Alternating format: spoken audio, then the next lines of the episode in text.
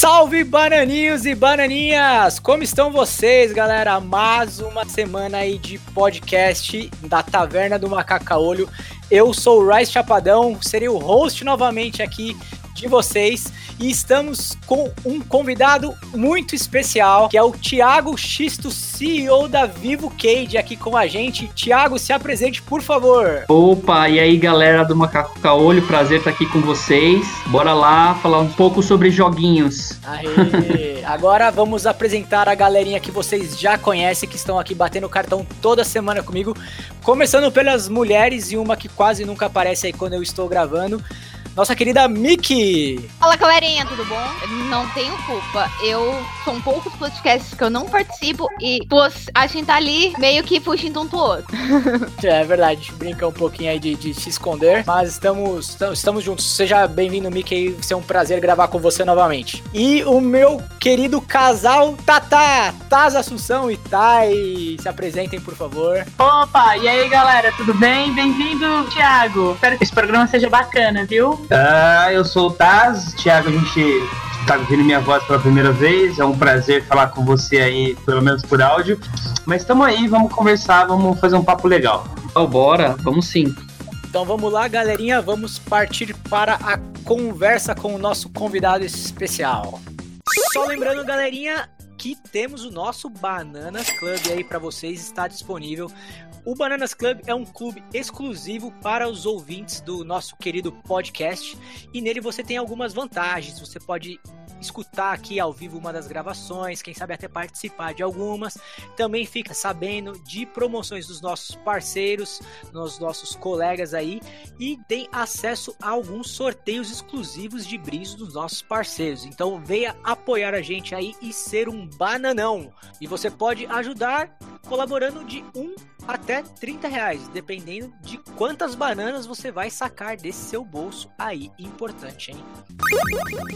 Tiagão, você sempre gostou de jogar? Como foi, né? O seu primeiro contato com videogames? Como foi esse contato? Como é que foi sua infância? Um jogo que te marcou? Quais você gostava de jogar ou tinha preferência assim por algum, algum estilo de jogo e tudo mais? Sim, olha só, cara, eu tive uma infância bem privilegiada. Sou filho de um cabeleireiro, de, de uma cabeleireira e um eletricista, né? Tive uma infância bem humilde mas meus pais sempre lutaram bastante para eu ter as coisas. Então isso é uma coisa que me, me marcou muito. Meu primeiro videogame foi um Mega Drive 3. Cara, eu também, velho. Olha que incrível. Seu primeiro? Puta, cara, eu fala Mega Drive 3, eu vejo anúncios do, do Mega Drive, eu fico até emocionado, assim. Somos três então, hein? O seu, o seu tinha Alex Kidd? Tinha, cara, tinha. Eu jogava muito Sonic, eu jogava muito Mega Man. O Mega Drive 3 ele me marcou assim de várias maneiras, né? Eu tenho duas irmãs mais velhas, então eu não participava da, das brincadeiras e o meu refúgio ali, o meu principal entretenimento era mesmo o videogame. Então o Mega Drive 3 ali foi meu grande companheiro. Cara, tem títulos clássicos assim que eu joguei muito.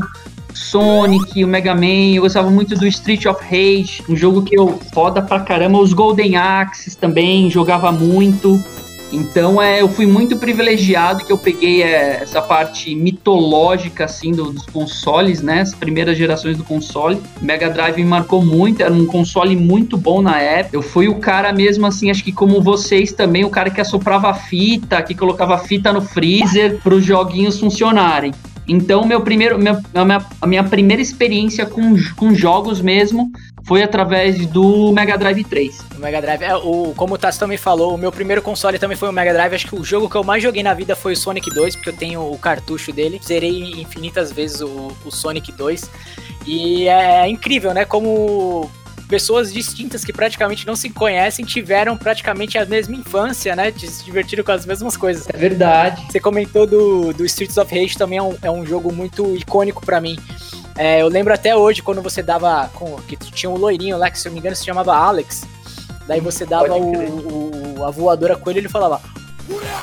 Meu, era sensacional. Exatamente. Né? E o A, o A soltava lá, eles mandavam um comando pra polícia, chegava um, um carro da polícia Tava um tiro de bazuca, Mas aquilo parecia era um tipo poste, né? Pra falar a verdade. O cara com, com, o corpo pra fora parecia um poste, meu. Era muito sensacional. Eu gostava Exatamente. Não, exatamente, assim. E, e, algo muito importante também que eu gosto de lembrar, cara, porque em muitos jogos assim, é o primeiro contato de, de, da molecada com a língua inglesa, né? Eu vim de escola pública, então é legal falar que o jogo ele tem uma construção ali também educacional, sabe? A gente entra em, entrava em contato com outros com outras línguas. Naquela época eu já lia muito Super Game Power, lia Gamers, lia aquelas revistas lá também mitológicas do, da época. E querendo ou não, ali eu praticava leitura pura mesmo, de um assunto que eu gostava, de um universo que eu gostava. Então, o jogo, para mim, os jogos eletrônicos, nessa época, já era uma formação multidisciplinar. E eu tenho muito orgulho disso. Igual você falou, eu, eu pelo menos sempre joguei jogo em inglês a minha vida inteira e até muitos jogos em japonês, porque na época não Bacana. tinha tanta tradução. Verdade, verdade. Como a gente encontra hoje na internet, né? Agora eu queria saber um pouco das meninas também, para chamar elas aqui pro cast.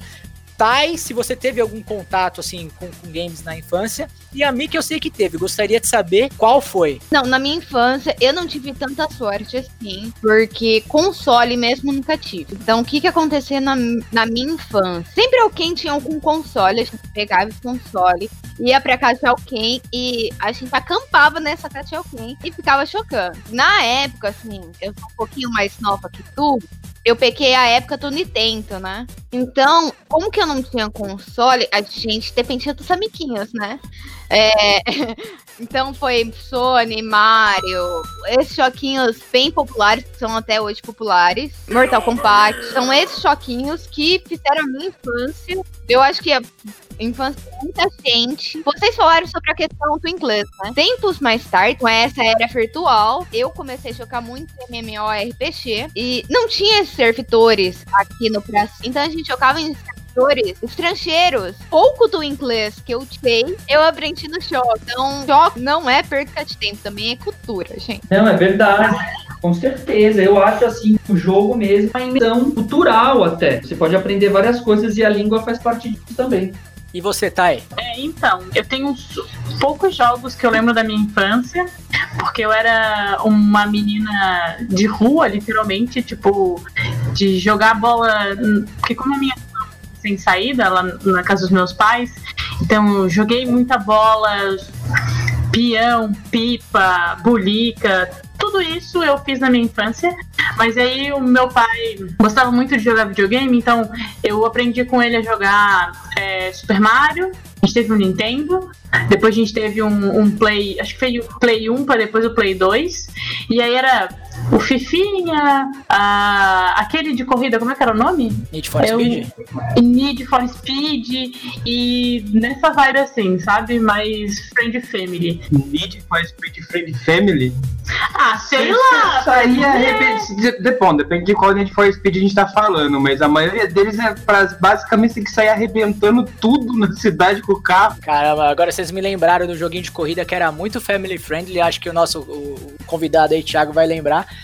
do Carmageddon. Nossa senhora. Cara, como eu joguei. Desculpa, gente, eu sei que é muito errado, mas como eu atropelei velhinhas nesse jogo, velho. eu lembro, eu lembro do Carmageddon. Tinha também o Vigilante 8. Vigilante era 8, mais... joguei muito no PlayStation 1 também, cara. Era muito jogo, velho. Era destruição de carro, mas tinha armas, explosões. Tinha também o Twist Twisted Metal. Metal que era na Lembra? mesma pegada, né, praticamente. Total, que você tinha um, um carrão lá de sorvete que lançava uma bola de fogo em formato de palhaço e explodia tudo. Sensacional. Eu era muito bom, era muito bom. Teve jogos icônicos, né? No caso, é, Metal Gear Solid, eu joguei muito FIFA 98. Algum outros jogos aí, galera, que marcou a infância de vocês aí nessa época? Cara, qual que era o nome? Aqueles dos sapos, vocês lembram? Qual que era aquele Era o Battletoads, aquele lá. Puta que. Nossa, Nossa. joguei demais. Joguei Cara, demais. vai ter um remake aí pro Xbox One do Battletoads, mas se for na mesma. Eu duvido que seja um décimo da dificuldade que era aquele jogo ali, porque o pessoal hoje em dia tá muito chorão pra jogo, velho. Porque aquele jogo era difícil, velho. É verdade, era muito difícil, era viciante, adorava. Um dos beaten ups que nos joguinhos de porrada, né, de, de briga de rua, que a gente costumava chamar, você não conseguia bater no seu amiguinho, né? Você só conseguia bater nos inimigos. E o Battletoads não, você consegue atingir seus é, amiguinhos. Geral, você batia. Não, tinha alguns que você, quando você batia, você batia nos amigos também. Eu lembro que era um, era Axe, é Golden Axe.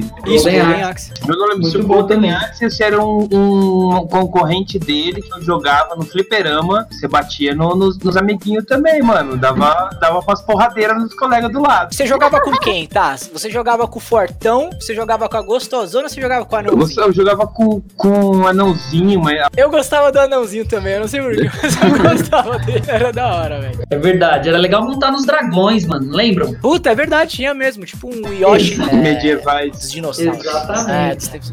É, che- chegou a, em época de, de fliperama, vocês pegaram já? Peguei, Quem nunca? peguei. Eu, eu fui, mas eu fui, pouco, fui, fui poucas vezes. Tekken era muito louco, o King of Fighters também joguei bastante, em arcade. Como não falar do Cadillac Dinossauros? Como Cadillac falar? Dinossauros também é um beaten up classiqueira. Exatamente, foi, pelo arcade também foi o primeiro contato com os Metal Slug também. Metal Slug, que é o famoso joguinho do mendigo. A esposa Carolina gosta de jogar, ela reconhece como o jogo do mendigo. e você pegava a arminha e ele falava: que. Ô, Thiago, eu preciso te explicar uma coisa. Todo episódio o Rise tem que citar a esposa Carolina dele. Digo mais, no último podcast ela ficou brava comigo, tá? Ah, é? Por quê? Ela ficou brava, ela, ela veio me cobrar. Ela, ela foi escutar no outro dia de manhã, quando- depois que eu editei e tudo, né? Ela só escuta depois que eu editei. Daí ela, você demorou muito pra me citar no podcast. eu falei, como assim eu demorei? Eu, eu citei na hora que deu pra citar, pô. Como tem a deixa, eu, eu citei, né? Não vou chegar do nada e falar que, e aí, Thiago, beleza? Tem aqui a minha esposa, que eu sempre cito nos podcasts. Não, eu acho que inclusive agora é a hora de você se redimir com ela e mandar aquela mensagem, aquele recadinho do coração, vai. Meu, meu amor, Carolina, vou aqui abrir meu coração. Se tivesse um power-up nos videogames, ele ia ser um power-up de um coraçãozinho que ele ia falar Heavy Machine Gun. Exatamente assim quando eu pegasse. Ia me dar uma vida a mais para viver com você, meu amor. Eu te amo. Ah, Uau! olha, essa foi bom, hein? Uau! Aí, tá vendo? Uau! Ó, a gente já tá, já falou do- dos joguinhos assim e ô, Thiago, fala pra gente uma, uma curiosidade que eu acho que todo mundo tem. Como que é viver de jogos, cara? É, é bom. Cara, é bom. É desafiador. Assim como no dentro do jogo, na vida real trabalhar com jogos no Brasil é bem desafiador, assim. A gente tá percebendo falando de esportes, esportes eletrônicos, a gente tá percebendo uma evolução muito grande, uma profissionalização muito grande, porque eu não comecei a minha carreira trabalhando com games, né? Eu sou um publicitário, né? Sou formado em publicidade, em publicidade, me formei lá em 2010. Eu tive a minha carreira aí de pelo menos uns 12 anos trabalhando dentro de agências de publicidade. Atendendo vários tipos de clientes, mercado de maquiagem, mercado de aéreo. E o meu contato, quando eu comecei realmente a trabalhar com games, que eu estava trabalhando numa agência de publicidade aqui de São Paulo, bem famosa até, a gente começou a atender a conta da Dell. E a Dell, eu peguei a marca num desafio muito grande de trazer a, o Alienware para o Brasil. O Alienware, para quem não sabe, é uma marca de hardware muito forte nos Estados Unidos e na Europa, principalmente. É a divisão gamer, né, da Dell? Exatamente, exatamente. Ela é uma marca da década de 90 que a, que a Dell comprou. E ela é muito poderosa, ela tem uns hardwares muito fortes e tal. Então, o primeiro desafio foi a Dell trazer essa, essa marca para o Brasil. Então, a gente fez todo o plano de comunicação, fizemos todo o branding, fizemos toda a parte de campanhas de publicidade para a gente divulgar isso. E em, em paralelo, a Dell também começou a desenvolver os seus próprios componentes gaming, né? A parte de Dell Game, que a Dell tem computadores game hoje. E o desafio foi esse: uma marca antiga, uma, ma- uma percepção de ser velha. A gente tinha todo o desafio de marketing aí de rejuvenescer a marca e lançar esses produtos game. Então, meu primeiro contato foi através disso. Foi trabalhando a parte de branding, a parte de imagem da Dell no Brasil. Fiquei nesse cargo por quatro anos, praticamente. E em julho desse ano, um cara chamado Eduardo Kim, é o fundador da Vivocade, né? Me fez o convite, falou: ó, nós estamos com um desafio no clube, a gente quer profissionalizar a nossa estrutura, a gente está percebendo que os anunciantes estão cada vez mais exigentes, a gente precisa de um cara como você. Então, eu tive a, fe- a felicidade de unir dois universos: a minha experiência e bagagem profissional, que eu tive trabalhando no mercado, em agência de publicidade, fazendo campanha, com essa minha paixão de infância que é os games. Então juntou a fome com a vontade de comer, né? E esse convite veio num momento muito importante da minha carreira, né? Eu já estava 12 anos trabalhando em agência de publicidade, eu estava querendo oxigenar, trabalhar com coisas novas. E pô, veio um cara com um clube de 10 anos de história no Brasil querendo ampliar sua estrutura, querendo modernizar, criar projetos novos. Eu falei, por que não? E em julho começou a minha história na Key. E falando do dia a dia, assim, falando da vivência, a gente está num momento especial no mercado brasileiro. O que, que eu percebo? Muitas marcas estão entrando nesse ecossistema de esportes eletrônicos, né? Free Fire, LoL, Counter-Strike, já são super consolidados. Estão aparecendo novas ligas, o Fortnite também tá muito forte nessa parte de esporte. Em contrapartida, eu tô vendo também todo um, todo um mercado forte também de desenvolvimento de jogos. Eu tô muito próximo disso, né? A Cade ela vai lançar um jogo agora em dezembro, um, nosso um jogo 2D. Eu vou mandar a demo para vocês jogarem, que é muito bom ter feedback. Vou mandar, vou mandar com certeza para os ouvintes também do podcast, eu consigo mandar aqui, porque eu vejo então várias pequenas desenvolvedoras, né? Às vezes o cara é uma equipe de três, quatro caras que estão ali batalhando, querendo lançar um jogo, querendo publicar e estão ganhando espaço. É, você comentou no assunto da, da, da questão das marcas, uhum. né? Como que é a questão da, da, dessas marcas mais antigas, a aceitação delas? Porque assim, o boom do esportes ele surgiu agora, há pouco tempo. Vamos supor que é uns 5 anos, vai, que tá, no, que, que tá aí bombando aí, né? Que tá tá, tá, tá chegando, acho que no, no, no, numa parte legal, numa onda legal agora. E as marcas estão tão, tão querendo se envolver com isso. Então a gente tem a Fanta, que já, já quer ter um target num público mais jovem, né? Eles sempre tem comercial com youtubers e tudo mais. A gente tem até um porquê deles quererem se, se, se enturmar com isso. Mas, por exemplo, a, vou citar aqui da INTZ. A INTZ ela pegou uma, um contrato com a Omo, é, que não é muito a cara, né? Por exemplo, a criançada não quer saber de lavar roupa, sabe? É, como que é a aceitação, no caso, para essas marcas mais antigas? Sei lá, tem a Lupo também, se eu não me engano, patrocina a Team One. É, como que é a aceitação? Como que vocês fazem a apresentação do que é o esporte? E como pode agregar o valor à marca dessas empresas que são mais. É, não, não tradicionais, são, digamos assim, né? É, mais tradicionais, mais antigas, que talvez tenha um, um perfil de profissional mais antigo cuidando por trás ali. Como que é esse tipo de abordagem e a aceitação deles? Não, perfeito, assim, a sua pergunta é, é, muito pertinente, né? Como acontece? Quando você faz um planejamento de marca, é muito importante, assim, os, os, os, executivos por trás dessa marca, eles precisam ter objetivos claros de negócio. O que é isso? Por exemplo, uma marca, vou chutar, vou falar de uma marca, por exemplo, como a Omo. A Omo tá super consolidada, vende pra caramba, é a primeira marca lembrada quando se fala em sabão em pó. O que, que ela quer com um público mais jovem? No meu entendimento, essa estratégia não é para você vender mais sabão em pó, é para você rejuvenescer a sua marca. Vou dar um outro exemplo, Coca-Cola. Pessoal, a Coca-Cola é uma empresa de mais de 100 anos e ela faz o quê? Festival de música, ela faz propaganda em canais como MTV, ela lança linha de tênis, ela lança bolsa. A Coca-Cola vende muito por si só. Vende ali na padaria, vende no supermercado, mas o, as pessoas que estão por trás da marca não podem deixar ela envelhecer, ela ficar com uma aparência de uma aparência velha. Existem pesquisas de mercado que, por exemplo, os caras perguntam assim, ó: se o Obama fosse uma marca, qual marca ele seria? Um cara com perfil como Obama, as pessoas falam: ah, Google, Tesla. Por quê? Porque ele tem um perfil arrojado, um perfil jovem, moderno, ele se conectava com os jovens. A Dell, por exemplo, em algumas pesquisas, ah, se a Dell fosse uma pessoa, como ela seria?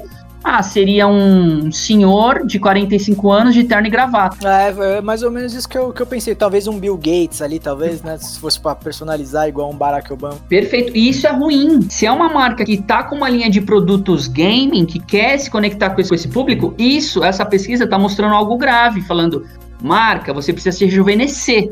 Você precisa é, se conectar com os jovens, você precisa ser cool, você precisa ser sexy. O esportes é uma grande oportunidade para as marcas fazerem isso, porque as comunidades, os jovens estão lá e eles estão lá com muito engajamento. Falando de gaming, o que as, o que as comunidades percebem é que quando uma marca entra realmente para agregar valor nas comunidades, seja com patrocínios para fortalecer clubes, seja criando ligas próprias, seja apoiando influenciadores que têm uma imagem positiva, a comunidade vê com muitos bons olhos. Ela vê que a marca realmente está criando, está somando, está gerando valor. Vocês sabem, vocês são dessa comunidade. A gente é muito crítico. A comunidade gaming ela é muito crítica. Quando ela vê alguém, alguma marca ali, só com um posicionamento de ganha-ganha, sem agregar nada, gera, na verdade, algo negativo. Então, os objetivos dessa marca, com, das marcas com esportes eletrônicos é uma, se rejuvenescer, estar tá próximo e conectado dessa juventude que é totalmente digital, que ela não está conseguindo, por exemplo, conectar com mídia tradicional, TV, rádio, até esportes tradicionais, o futebol. É, até porque eu acho que essa a questão da, da do serviço de streaming, né? Ele veio para, entre aspas, né? Tem muita gente que assiste ainda, mas é, ao meu ver ele veio para matar mesmo a, essa o padrão de mídia comum, né? Tanto que tem a guerra do Oscar com que eles estavam criticando que não podia ter um filme próprio do Netflix para concorrer um Oscar, né? Não teve alguma coisa assim? Sim, sim. O Spielberg tá fazendo, tava fazendo uma petição que não queria que os filmes da Netflix, que passam na Netflix, concorressem ao Oscar sem passar antes de uma sala de cinema cinema, alguma coisa do tipo, que se fosse para é que, que ele deveria concorrer ao Emmy e não ao Oscar. Mas porque tá matando o cinema, né? Entre aspas. É, e a mídia tradicional, a televisão, o cinema, o rádio, ela tá ficando para trás. Ou seja, o que você quer ver hoje, você dá um, um dois cliques de, de, de, ver o programa que você quer. Meu, você entra no YouTube e você faz sua programação. Você quer ver algo ao vivo? Meu, você entra ali na Twitch, tem o Facebook Game, tem qualquer coisa, você pode ver as coisas ao vivo. E isso é meio complexo para esse tipo de mídia padrão que ingessa as coisas. Não, exa exatamente. Deixa eu fazer só um adendo, é que eu acho que assim, a, ele não vai. A, a internet não vai matar a TV, como a TV não, não conseguiu matar o rádio, o rádio não matou o jornal impresso. As coisas vão se ressignificando. É, elas vão se ressignificando. Eu acho que eu escutei uma frase uma vez de, de um amigo, ele disse que o, o mercado se autorregula, ele não vai. Isso não vai acabar. Tanto que você pode ver a ESPN, a Globo, a Band, elas primeiro criaram seus canais virtuais alternativos com um nome X que ninguém conhecia para ir seguindo o mercado, ver como é que estava. Agora que ele está quente, eles estão criando seus canais, seus canais próprios e estão caindo para cima do streaming forte e do esporte principalmente, né? Tá dando muito dinheiro, muito retorno. Então, eu acho que o grande questão que a mídia tradicional tem com as mídias eletrônicas é, é porque você hoje tem uma resposta mais imediata do, do público e, e, antigamente a mídia era um sinal de controle das massas. Você escolhia o que a, a, o pessoal leria ou não ia ler. Agora não, agora você pode escolher quais jornais você vai ler, você pode ler todos ou escolher um ou ler o outro e não, você não precisa inclusive gastar com assinatura para isso, né? Esse é o grande grande peso. Feito, não, eu concordo 300%. Assim, a questão é, vai acabar, a, tipo, a TV não vai acabar, a internet não vai matar a TV. O que a internet está fazendo é transformando a TV. A TV está se transformando. Vou dar um exemplo aqui, falando disso. As empresas, elas precisam se transformar, né? as, as coisas mudaram. As empresas que não, que não se atualizaram, vou dar um grande exemplo aqui. Abril, o Grupo Abril foi por muito tempo um dos maiores conglomerados de mídia do Brasil. A Abril tinha Veja, Quatro Rodas, Capricho, MTV.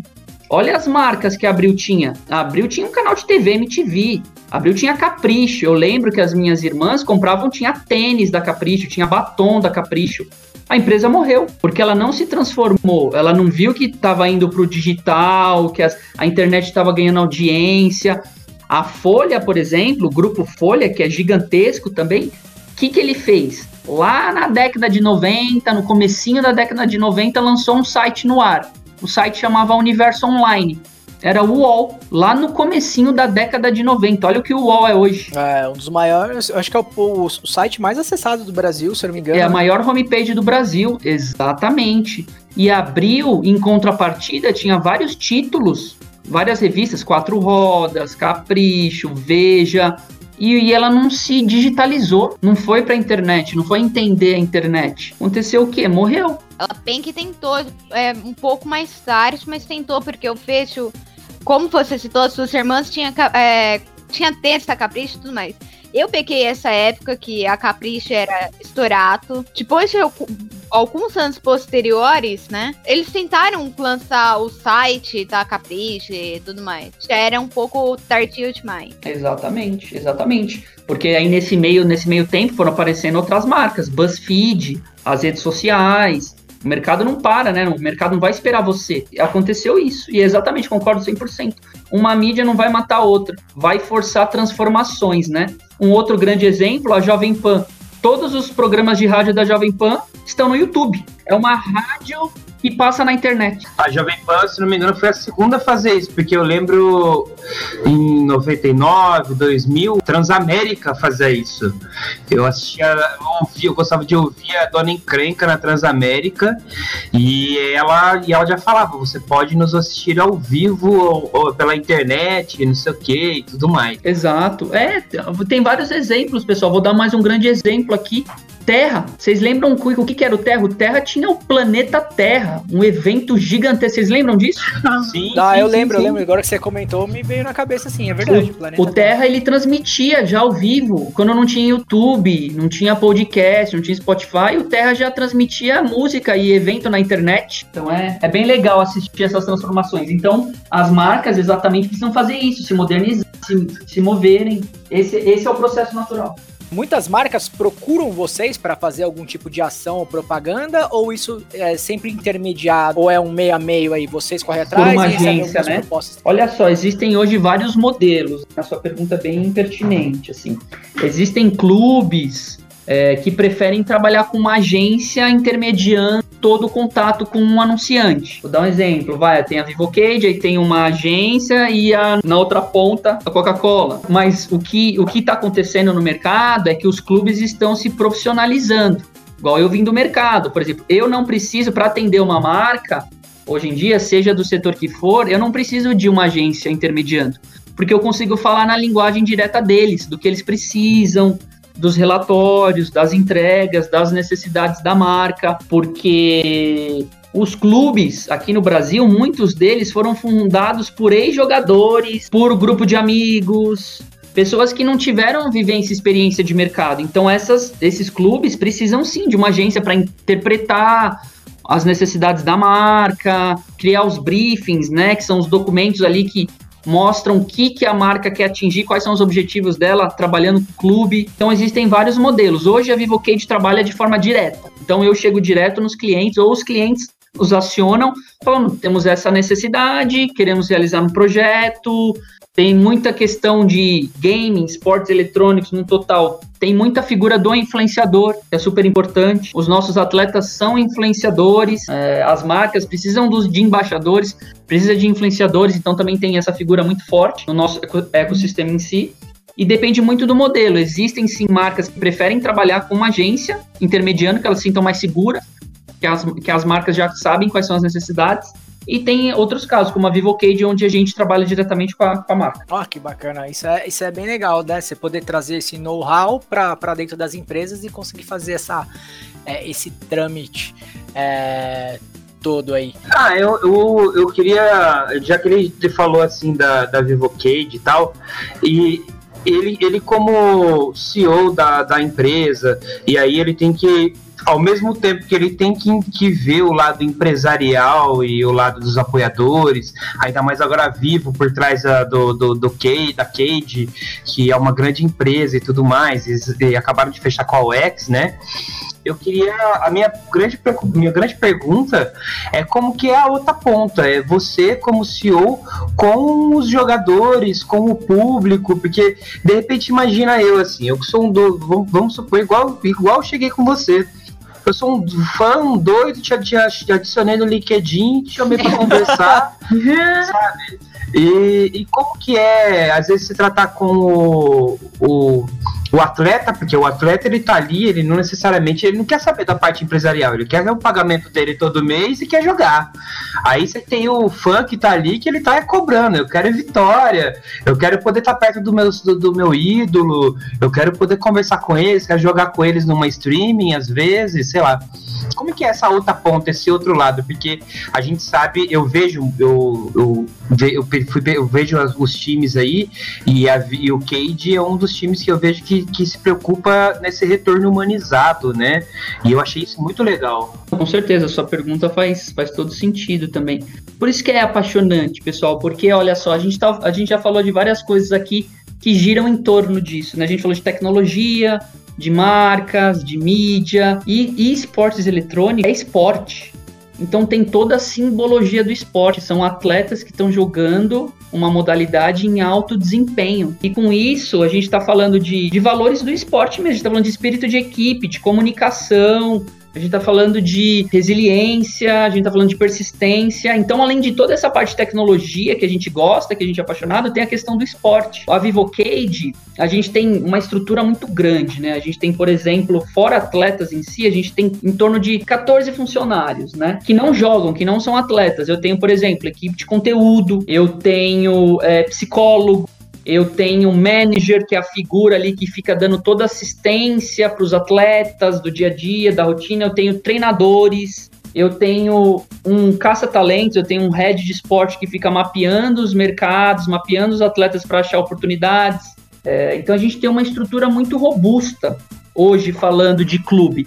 Então eu tenho profissionais abaixo de mim na estrutura que cuidam do dia a dia do atleta. Eu, como CEO, eu não interfiro diretamente nas decisões técnicas de uma lineup, de um time, por exemplo. Eu deixo isso na responsabilidade do técnico, porque eu vou cobrar o técnico resultados.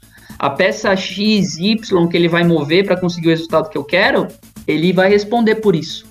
Então, se a gente fosse pensar assim numa empresa tradicional, existem vários departamentos diferentes, né? Departamento de produto, de mídia, de tudo mais.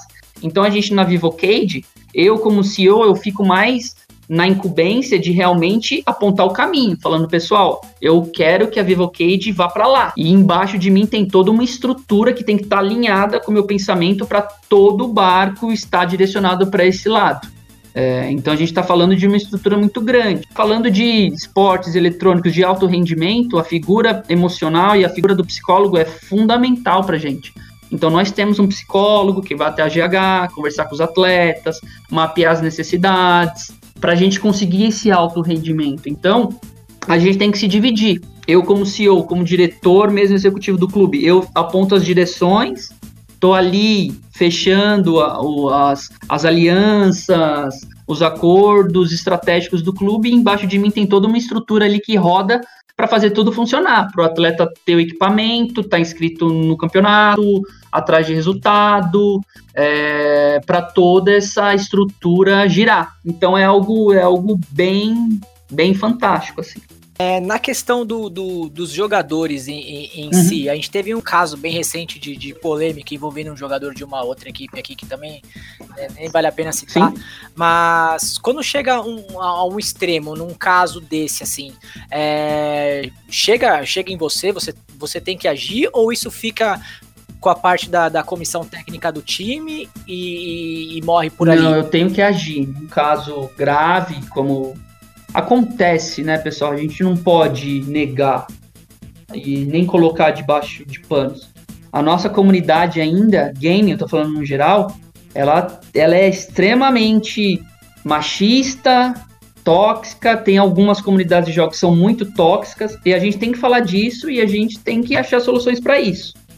É, aconteceram episódios recentes bem infelizes, né, que não vale a pena citar, mas o que eu posso fazer, eu como organização, além, é claro, de um atendimento psicológico que a gente dá para esses atletas que eles vivem sob pressão, nós, pessoal, aqui, eu acredito que todo mundo aqui, a gente tem uma, o gaming na nossa vida é uma válvula de escape, é entretenimento puro, é a hora que a gente chega do trabalho, tira o tênis, senta no sofá e se diverte. Para um atleta, o jogo, ele tem uma, uma contato dele com o jogo é totalmente diferente.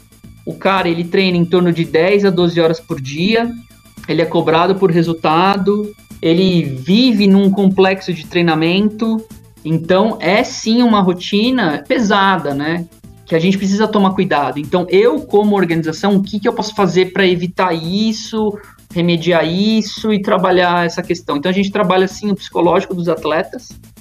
E outra coisa, a gente tem também uma assessoria de imprensa, né? Nós, Vivocade, a gente tem uma assessoria de imprensa que é contratada, que dá vários treinamentos pra gente de mídia mesmo, media training, explicando deixando bem claro, falando, ó, você, jogador de Free Fire, por exemplo, que tem 315 mil inscritos no seguidores no Instagram, que nós temos, por exemplo, tô dando o caso do Cronos, por exemplo, é um atleta nosso de Free Fire e ele é gigante nas redes sociais.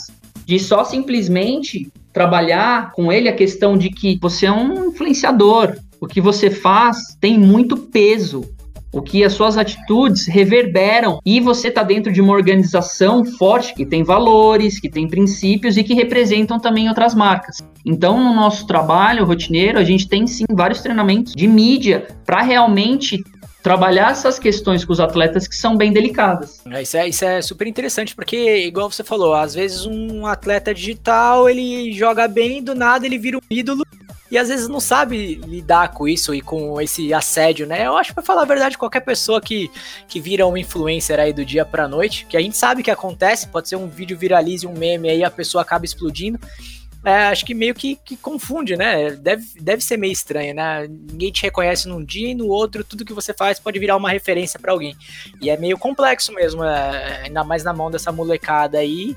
É, torna uma, uma, uma arma, né? Não, totalmente assim, pessoal. Por exemplo, agora, agora vai começar a Superliga de League of Legends, né? Isso, exatamente. Uhum. Sexta-feira agora, Sexta né? agora. Então, o nosso time principal de, de LoL está na Coreia, em um bootcamp, treinando. Então, nós vamos lançar, nós vamos trabalhar a Superliga com um time Academy que é um time que está em formação, que a gente está apostando, que a gente quer trabalhar. Tem um jogador, por exemplo, no nosso time Academy que tem 16 anos de idade. Então, o impacto mesmo, como você disse, é real. Então, a gente tem que trabalhar, tem que ajudar, tem que explicar, tem que fornecer informação. O nosso papel como organização exatamente é formar esses atletas para que eles tenham alto desempenho, valores e que estejam alinhados ali com os princípios nossos de Vivocade, de organização. Então é um desafio bem grande. Tiago, deixa eu te perguntar. É, tem, um, tem uma galerinha aí, principalmente das periferias, que entende hoje os, os jogos e entrar nesse, nas guildas e, e nos grandes times como o, o novo jogar futebol, né? Se fazer como um jogador Sim. de futebol. E como era antigamente, né? E como é que essa galera faz pra, pra ser selecionado ou para ser visto por vocês? É, inclusive um dos meu, meu irmão, quando soube que a gente ia, ia, te, ia te entrevistar, ele disse, pergunta aí como é que a gente faz, porque a gente joga e a gente quer ir junto a guilda, não sei o quê. E Legal. como é que faz pra galera conhecer e, e se tornar visto? Perfeito, não, é uma, é uma pergunta bem legal também. Pessoal, vocês não sabem o quanto de e-mail de mães que eu recebo, falando o seguinte: Tiago, meu filho tem 14 anos, vê, ele joga bem, me ajuda, o que, que eu faço? Mães mesmo, galera, porque é tudo novo. Então, o que eu percebo também é algo que eu quero trabalhar na Vivocade, eu quero montar um projeto voltado para pais. Oh, que bacana! Sim, eu quero num primeiro momento explicar para o pai, pai, Free Fire é isso, se joga assim, esse é o ambiente, existem times profissionais, é, essa é a nossa estrutura, porque o, o, jogo em si, o gaming, pode ser uma ponte até de pais se aproximarem de filhos, né? É algo bem forte isso. E acontece, gente, acontece muito. E a gente na Vivocade, para democratizar, por exemplo, a gente tem peneiras. Eu, no mês passado, te lançou uma grande primeira peneira de Free Fire. E o vencedor é um ele vai ter um contrato de experiência de três meses na Vivocade. Ele vai jogar, ele já está treinando com o time principal. A gente quer colocar ele para ele jogar em, em partidas mesmo oficiais. E se ele tiver um alto desempenho, tanto técnico como também de convivência, porque esse é um, um ponto muito importante quando a gente fala de atletas, pessoal. O cara ele pode ser muito bom tecnicamente, ele pode destruir no LoL, por exemplo, mas é muito diferente ele jogar dentro de uma equipe. É muito diferente. Uhum. Num ambiente de gaming house, onde ele vai ter que ter trabalhar comunicação, às vezes o cara joga muito bem, mas ele joga muito bem sozinho. ele não consegue jogar em equipe. Isso acontece muito. Então, nós, como Vivocade, pra gente democratizar, a gente abriu uma primeira peneira de Free Fire no mês passado e nós vamos abrir uma peneira também de LoL no começo do próximo ano. Eu quero fazer com que esses projetos fiquem recorrentes onde todo mundo pode se inscrever e os melhores colocados a gente vai observar e se ele tiver capacidade, conseguir trabalhar em equipe, com certeza ele tem chance de virar um pro player da Vivocade. Ah, legal, bacana. É, esse, essa, esse projeto do seu sobre os pais é interessante porque eu tenho os meus pais que estão enlouquecidos em casa, que não sabem o que fazer com seu irmão de 16 anos, que por ele passaria o dia jogando e, e, e essa ideia de sociabilizar também mudou, né? Porque o meu irmão, ele ele sociabiliza com o no dentro do jogador que joga Free Fire com todo mundo e, e se. E, e, fala muito bem, e se comunica muito bem, mas quando tá tipo lá com a família mal consegue se comunicar com a gente, sabe?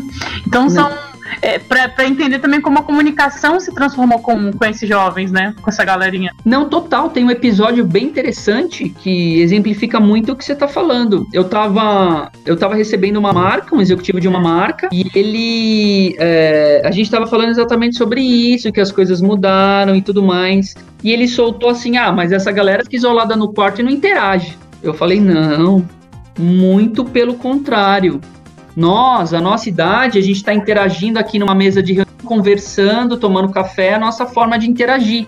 Eles estão lá no quarto deles, no computador deles, interagindo muitas vezes com 40, 50 pessoas ao mesmo tempo. É isso aí. Então a maneira de interação mudou. Não é que eles não interagem, eles estão interagindo de uma outra maneira.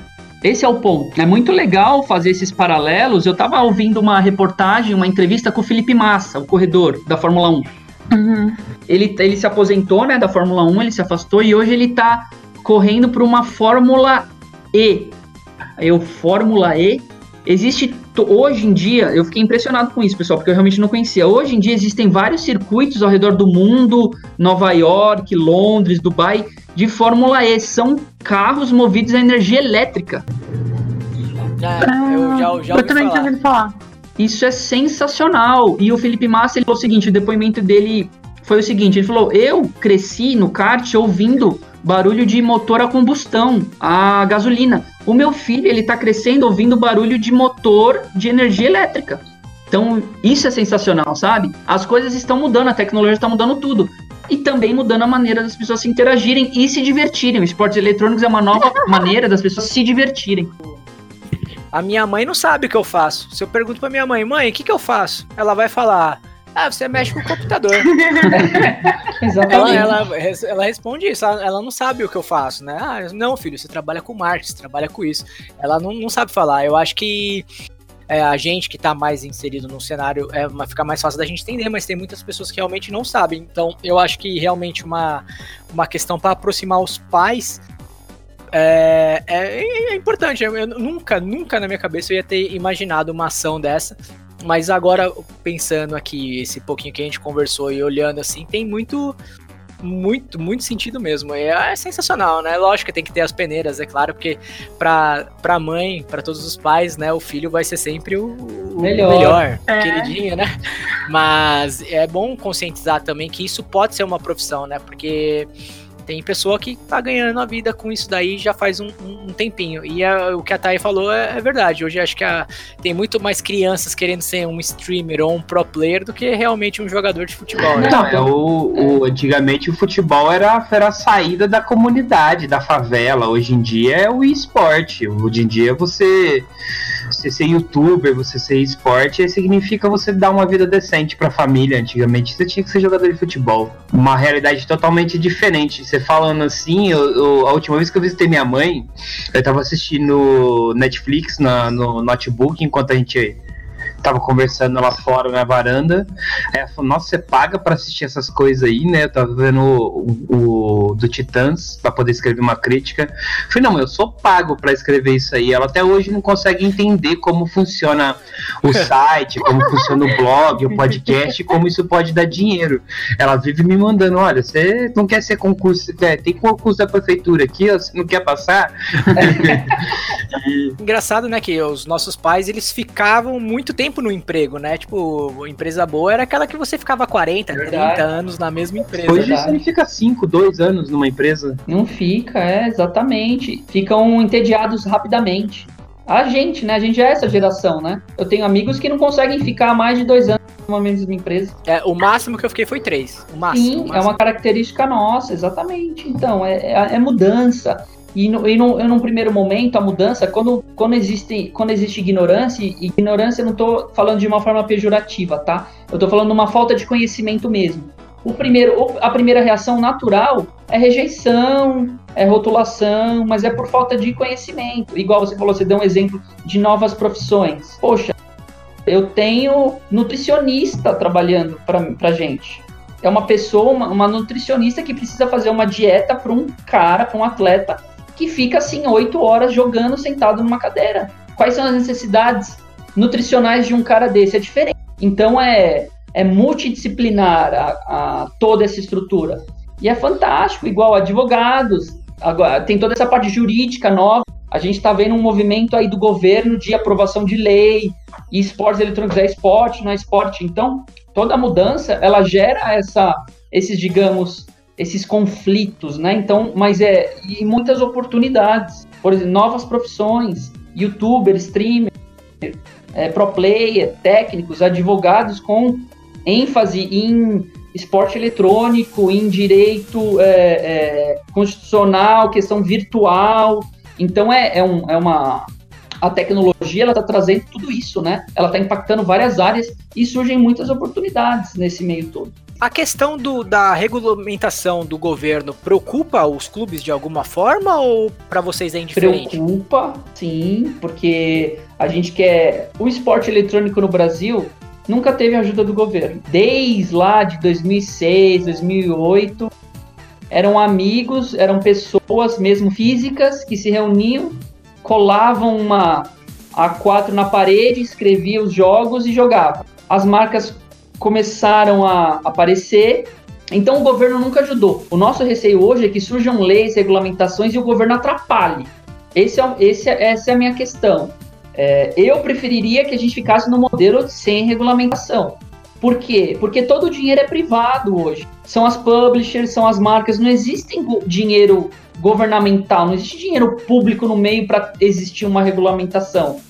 É, então a gente se preocupa bastante, porque também existe muita falta de conhecimento dos políticos, sabe? Sobre o que é, como funciona, qual é o ecossistema. Então tudo isso, tudo isso nos preocupa bastante. Porque, querendo ou não, isso ainda é. O Exports ainda relativamente é novo aqui no país. Sim. A, a, os cyberslays ainda são. Aliás, os- até os crimes virtuais, né? Ainda tá tendo pouca relevância e é o- tá sendo criadas novas leis. Querendo ou não, nosso poder ju- judiciário é um pouco precário, nosso legislativo para isso. E muito defasado, porque querendo ou não, isso é algo jovem para público jovem, não querendo chamar a gente de doce nem nada, né? Mas na minha base, no meu conhecimento em direitos, né? Mais ou menos qual seria a, esse avanço para vocês? Que seria bom para vocês esse avanço em leis? Porque ah, hoje, até dentro dos jogos e campeonatos, surgem crimes, é, justamente pela toxicidade das comunidades, que já estamos vários exemplos. E como os times é, vão lidar com isso? É, entre os crimes que já estão aí, já tem o, já tem as leis, né, que tá no direito novo, é, os cybercrimes, né? E como essa regulamentação deveria ser feita? É, já existe bastante regulamentação. Por exemplo, falando de atletas, quando a gente está falando, por exemplo, questão legal de eu contratar um. A gente se baseia na Lei Pelé, que serve pra gente. Questão de contrato, direito de imagem. Então a gente já tem sim leis que a gente consegue se basear para formatar contrato, fechar acordos. É, as leis já existem. A questão da, desse que você traz, sim, do, dos ambientes tóxicos das comunidades, a gente tem que olhar com, muita, com muito cuidado. Existem algumas leis novas, né? A gente está falando, por exemplo, posso dar um exemplo, a Lei Carolina Dickman, é o nome da lei, né? Que é sobre exposição de fotos íntimas de mulheres. Então essa lei já existe, ela é eficaz é, e eu já vi já ela ser aplicada em, em comunidades de, de jogadores. Então a gente está avançando, claro. A gente está avançando, pensando muito em proteger todas as partes. No meu caso, como organização, eu sempre coloco um advogado à disposição dos atletas para tirar dúvida, para consulta, para qualquer tipo de é, ponto que ele quer ver ou rever em, em nossos contratos. Eu dou todo um respaldo legal para o meu atleta e eu acredito que para essas outras questões de comunidade, nós como organizações, nós temos um papel fundamental de educação, sabe? De educação mesmo, de diálogo com as pessoas, de a gente conversar, de a gente entrar em muitas campanhas. Por exemplo, eu tenho muito orgulho, a Vivo Cage tem muito orgulho de, por exemplo, de ter dois times só de mulheres. Time de LoL e time de CSGO feminino. A gente tem muito orgulho de dar espaço para a mulher, de colocar a mulher como protagonista num ambiente que a gente sabe que ele é muito machista e muito masculino. Então, as nossas iniciativas como organização é realmente abrir com educar, educar num primeiro momento, é, entender e também preservar, colocando as pessoas para se posicionarem e a gente tem muito orgulho de ter dois times femininos. Se eu pudesse, tivesse mais recursos, teria mais, mais é, para dar voz e oportunidades para todas as pessoas. Esse ambiente de, de regulamentação ou não e tal, a gente sabe que os times tradicionais, principalmente o futebol, ele tem muito envolvimento com a política e eles pressionam muito para que as coisas saiam ou não da forma com que eles querem. Como que os times tradicionais têm encarado os times eletrônicos? A gente já viu várias tentativas do Corinthians de, de ter o seu próprio time. Acho que o Flamengo tem um próprio, não é isso? O Santos também Sim. já tem o próprio dele. É, então, como que é a relação com os times é, tradicionais, assim? Olha, olha só, acontece, o Corinthians, por exemplo, lançou um time de Free Fire né? Ele fez um primeiro movimento, tem o Flamengo, né? Tem, é, como vocês falaram, o Santos. E a questão dos times tradicionais eu acho super positivo. Eu acho que é uma maneira de eles se rejuvenescerem também, de trazerem novos torcedores. É, eu acho positivo, eu não vejo com maus olhos, não. Já existem, tem é, é times, clubes que já estão operando, tem outros que querem entrar e eu acredito que assim, é, tudo vai questão de entender realmente e trabalhar as comunidades de forma certa. Um time que quer entrar no esportes eletrônicos e não entende as comunidades, não entende o perfil de cada jogo, como se posicionar, vai sofrer. Agora, se é um time que está criando um planejamento, está trazendo pessoas das comunidades, está investindo em informação, eu vejo com muitos bons olhos, mesmo que esse cara seja o meu concorrente futuramente. Mas eu sei que vai ser um ganho geral para todo mundo. Porque, querendo ou não, o Corinthians traz muita audiência. E eu vou jogar contra o Corinthians. Então, a audiência do Corinthians, que talvez nunca assistiu esportes eletrônicos, vai começar a assistir esportes eletrônicos e vai conhecer a Vivocate. É, então, eu acho que sim, é um ganha-ganha. Essa questão que você falou dos políticos é um ponto muito importante, porque assim, para a gente se proteger, a gente tem que se unir, né? É, a gente tem que dar as caras, a gente tem que falar como a gente quer que as coisas aconte aconteçam. Na semana passada, se eu não me engano, teve vários profissionais de, de time é, de algumas organizações que foi até Brasília e participou de uma audiência pública, se eu não me engano, com a senadora Leila, que ela é a pivô dessa, dessa, desses projetos de lei, né? A senadora Leila, que é ex-jogadora de vôlei. E teve representantes de clube, teve representantes de plataformas, o que é muito importante. Então, é, a gente sim está observando isso e muitas das vezes a gente está atuando. Nessa audiência pública, por exemplo, com a senadora Leila, tinha representantes de vários clubes, o que me deixou muito feliz. Eu não pude estar lá presencialmente, mas eu quero me envolver cada vez, cada vez mais porque a nossa voz, a voz das organizações, principalmente as mais tradicionais, tem que ser ouvida num projeto de lei que for. Por exemplo, um esporte tradicional, ele não tem um dono, né? É, quando a gente fala de um Counter-Strike, quando a gente fala de um League of Legends, ele tem uma alguém que detém essa, essa propriedade intelectual. A bola tem dono. Exatamente. Como, como que o governo é, pode meter o dedo Exato. ali e, Exatamente. Como você vai criar um projeto de lei se você não ouviu, por exemplo, as publishers? a Riot, a Valve, a Ubisoft. Por isso que é muito complexo. O meu receio é exatamente esse. É essa, essa mesma pergunta que você fez para mim. Por exemplo, os senadores, é, eles precisam entender que existe todo um ecossistema, que existem as publishers, que existem as organizações, que existem as plataformas de stream, que é o YouTube, a Twitch, não é mais a questão agora de Rede Globo, agora é a questão, por exemplo, de YouTube, de Facebook. Então, como fechar toda essa equação, sabe? Por isso que nesse primeiro momento, a, minha preocupação é... Porque os debates eles precisam ser feitos, a gente precisa ouvir todo mundo. Como você deu um bom exemplo, a gente tem que ouvir as publishers também. Então é a, a, minha, a, minha, a minha posição é que o debate ele precisa existir. E você acha que o export vai, ser, vai entrar na pelo mérito de direito esportivo? Porque Eu o direito esportivo Hoje o direito esportivo não é tão reconhecido, poucos sabem que existe, só quem tá ali no meio dos times tradicionais. E você vê isso, é, você vê o export entrando nesse mérito de direito desportivo, tudo certinho, tudo respeitado como, como os, os times tradicionais hoje? Sim, em, é, eu acredito que em algum momento isso vai acontecer. Vai ser inevitável. Isso já está acontecendo. Vou dar um, vou dar um exemplo.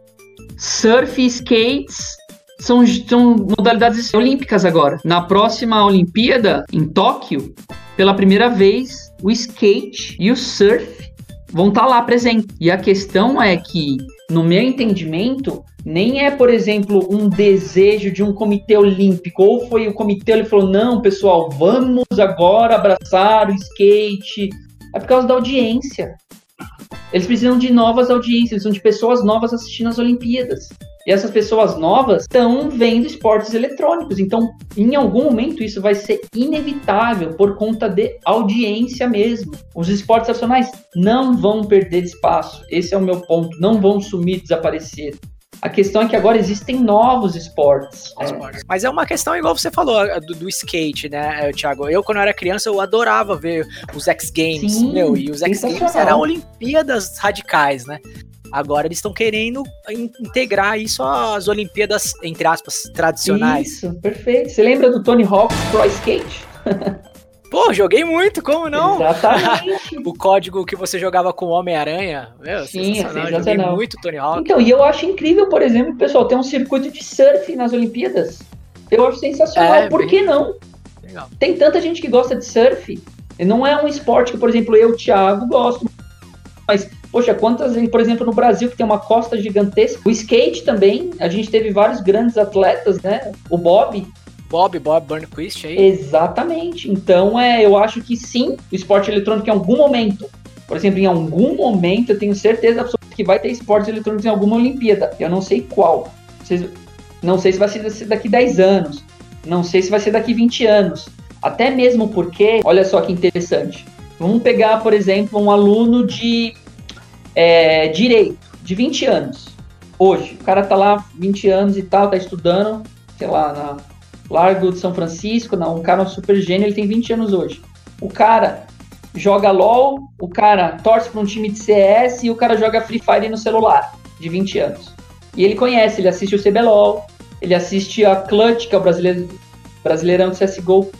Esse rapaz de 20 anos, daqui 30 anos, ele pode ser o presidente do Comitê Olímpico Brasileiro. E é um cara que já conhece o esporte, porque ele viveu o esporte ele já é um torcedor. Então, as chefias, donos de grandes empresas, daqui 10 anos, pessoal, eu não vou precisar entrar numa marca e explicar o que é esportes eletrônicos e mostrar os números de esportes eletrônicos. Todo mundo já vai saber. Então, essa é uma mudança de paradigma. Hoje eu tenho que defender esportes, eu tenho que mostrar, ó, a minha audiência é essa, eu engajo essa, essa, essa. Mas, por exemplo, hoje ninguém precisa explicar o que é o futebol no Brasil. Não precisa falar quem é o Corinthians, explicar quem é o Palmeiras, quem é o Flamengo. Hoje eu tenho que explicar quem é a Vivocate para algumas marcas. Outras não, algumas sim. Mas daqui 10, 15 anos, pessoal, não. Então, nós estamos pavimentando essa estrada hoje em dia. É... E o cara hoje de 20 anos, daqui 30, ele vai ser um tomador de decisão, por exemplo, de um comitê olímpico. Pode ser um político, um líder político, que já vai ter crescido nesse universo. Então eu acho. Ou até mesmo um investidor aí, né? Que pode alavancar aí alguma coisinha, um jogo ou um negócio aí para as alturas. Exatamente. Então vai ser uma quebra de paradigmas total e a gente está pavimentando essa estrada agora. Se vai acontecer daqui 10, 15, 20 anos, eu não sei, mas se vai acontecer em algum momento, vai. Tiagão, gostaria de saber de todas as lineups aí que você tem aí na Vivo Cage, de todos os cenários que vocês atuam, se tem uma favorita que você gosta mais, que você acompanha aí, que você sempre tá presente, sempre tá acompanhando os jogos. Olha só, eu, eu gosto de todas, tá? Uma, muito, acompanho a maioria delas. Quando eu tô na, no trânsito, eu coloco no celular para assistir. Quando eu tô até mesmo trabalhando, eu fico acompanhando pelo Twitter ali, né? De forma rápida, eu acompanho todas mas eu tenho um carinho muito especial pelo CS, porque eu joguei muito do CS em Lan House. Então eu tenho um, um carinho muito forte pelo Counter-Strike, porque foi o jogo que eu joguei para ganhar teclado há 15 anos atrás.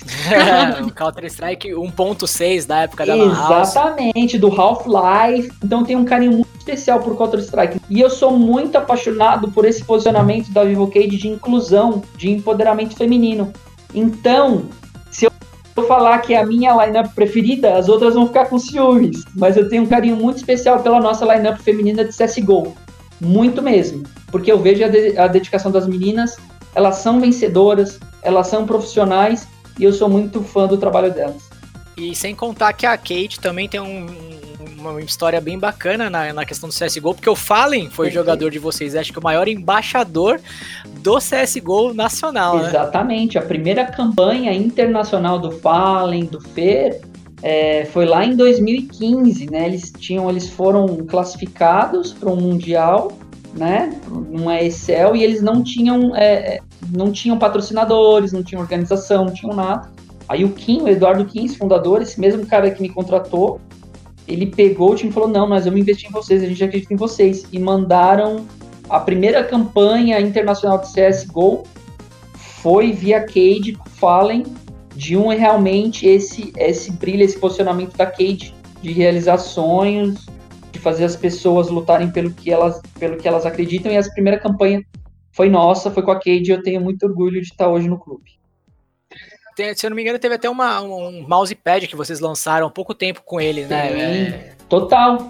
Até para quem, quem tiver curiosidade, tem um documentário da Red Bull. Se vocês digitarem Red Bull Gaming São Paulo, vai aparecer um vídeo que chama. É uma, é uma websérie da Red Bull gringa que chama Power of the Game, que ela pegou histórias de esportes eletrônicos ao, ao redor do mundo. E a de São Paulo conta exatamente essa saga essa história da Cade enviando o primeiro clube de Counter-Strike para disputar um mundial. Chama Power of the Game, Red Bull Gaming, edição, é, episódio São Paulo. Bem legal. Então, galera, Tiagão, muito obrigado pelo seu tempo aí. Que isso. Pô, galera, primeiramente, muito obrigado pelo convite. É, eu adoro conversar sobre esporte, sobre game, porque eu gosto, né? Eu, além de trabalhar, eu sou apaixonado por isso, então eu falo com muito entusiasmo e toda oportunidade de levar essa mensagem positiva de esportes eletrônicos como saudável, como uma prática onde a gente consegue trabalhar vários valores positivos, onde a gente consegue empregar pessoas, onde a gente consegue formar pessoas. Eu sempre fico muito agradecido, então muito obrigado pelo espaço. É, a VivoCade está sempre de portas abertas. Quem quiser conhecer mais sobre esportes eletrônicos, quiser trocar ideia, eu sou um cara super acessível, eu gosto de conversar com as pessoas, eu gosto de trocar, trocar informação com as pessoas, aprendo muito com elas. E obrigado, muito obrigada e espero que a gente possa no futuro aí falar mais sobre, sobre joguinhos e todas essas outras coisas que giram em volta deles. Cara, muito obrigado o que precisar também aí de, da gente para poder cobrir campeonato, poder ajudar Opa. a divulgar, a gente a gente está disponível, inclusive porque é isso assim, ó, a a Cade, eu acho que a gente já falou com alguns times a Cade eu acho que foi o que melhor recepcionou a gente até agora, uhum. mesmo antes da gente ter, ter falado com você e a gente ter, ter marcado isso. Obrigado. As jogadoras, quando a gente também entrevistou, e os jogadores também lá durante o, a BGS. a BGS foram super gentis. E, Obrigado. E trocaram bastante ideias com a gente, assim, é, né? Mesmo que a gente falando como imprensa, trocaram ideias, foram. É, fizeram piadinhas, foi um momento bem tranquilo, assim, foi gostoso. Eles estão realmente muito bem preparados, viu, Thiago? Legal, obrigado pelo feedback, pessoal. Obrigado pelo feedback. Não, com certeza. A VivoCade ela é uma organização de esportes eletrônicos de portas abertas. A gente quer construir e ajudar um cenário para que ele fique o mais saudável e o mais arrojado possível. E quanto à divulgação, poxa, vamos torcer pela Cade lá na China, né? A gente foi classificado CSGO masculino para Next Pro. Eu vou lá para a China, lá para o dia 10 de dezembro, o campeonato é do dia 12 ao dia 15, eu vou acompanhar a comitiva de time, vamos torcer aí. A Vivo Cade pode ser campeão mundial de CSGO. Poxa, vamos lá, Gol VK. Não, eu só tenho que agradecer é, poucos falam sobre direito quando a gente fala sobre choques eletrônicos. E é algo que realmente trazer informação pra galera é muito legal. Não reter. E eu só, só tenho a agradecer por esse tempo doado pra gente. Uma coisa muito legal também que a gente não falou que eu acho, só finalizando, é a questão de o, o, o, o esporte eletrônico, gente, ele é o esporte mais democrático e acessível possível. Por quê? Por exemplo, eu tenho 1,67. Eu sou baixo. Tenho uma. Eu nunca poderia, por exemplo, ser um jogador de vôlei, ser um jogador de basquete. Ou eu teria que ser muito fora da curva, ou eu não seria. Então, os esportes eletrônicos ele recebe todo mundo. O alto, o baixo, o magro, o gordo. Então, eu defendo muito essa bandeira porque ele é o esporte mais democrático que existe. Basta você jogar, você ser bom, que você tem chance. É, eu acho bem massa. Ó, deixa, deixa eu te falar que os, os meninos estão encabulados, mas a, a Mickey e o, e o Rise, os dois são os nossos atletas daqui, né? A Mickey, é, os dois são louzeiro, a Mickey ainda joga alguns outros jogos. E eles estão, tipo, ficaram super empolgados com a sua vinda aqui, estão brigadão mesmo, acho que mais do que eu, eles estão muito mais felizes. É. E o, o Rise, inclusive, tá até, tava até empolgadão aqui, porque ele quer saber logo quando começa o CBLOL, ele quer, ele quer poder estar junto, quer cobrir. Vambora! Vamos, vambora! Todos vocês estão convidados a tomar um café comigo lá na GH. Vamos lá, estão todos vocês convidados a conhecer a Vivo Cage. Ah, eu, eu, vou cobrar. Pode cobrar, pode cobrar, pode cobrar.